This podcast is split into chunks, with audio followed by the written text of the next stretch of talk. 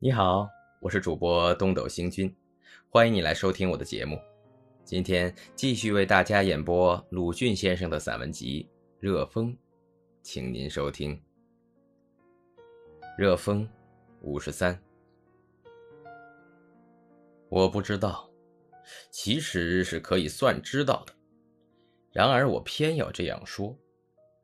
俄国歌剧团何以要离开他的故乡，却以这美妙的艺术到中国来博一点茶水喝？你们还是回去吧。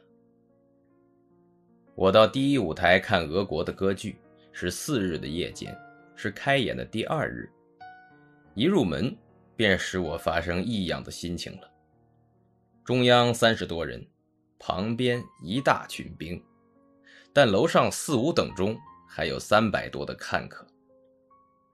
有人初到北京的，不久便说：“我似乎住在沙漠里了。”是的，沙漠在这里，没有花，没有诗，没有光，没有热，没有艺术，而且没有趣味，而且至于没有好奇心，沉重的沙。我是怎么一个怯弱的人啊！这时我想，唐时我是一个歌人，我的声音怕要消沉了吧？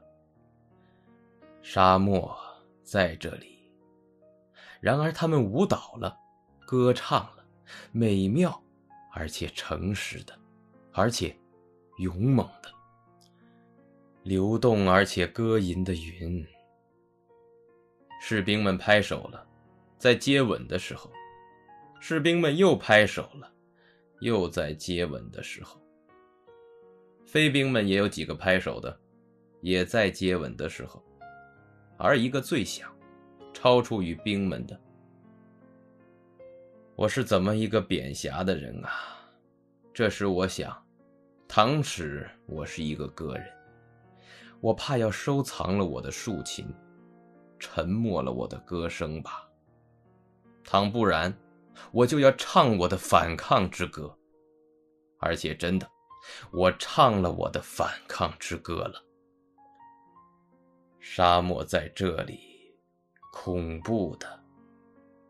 然而他们舞蹈了，歌唱了，美妙而且诚实的，而且勇猛的。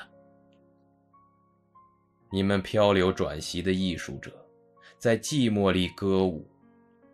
怕已经有了归心了吧？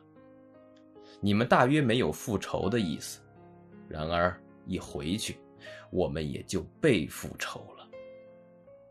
比沙漠更可怕的人世，在这里。呜呼！